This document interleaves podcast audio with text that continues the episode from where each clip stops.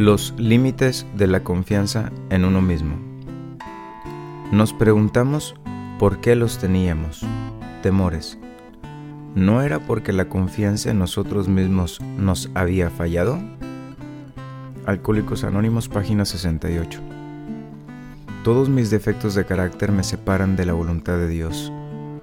Cuando ignoro mi relación con Él, me encuentro solo enfrentado al mundo y a mi alcoholismo y no me queda otro recurso que la confianza en mí mismo.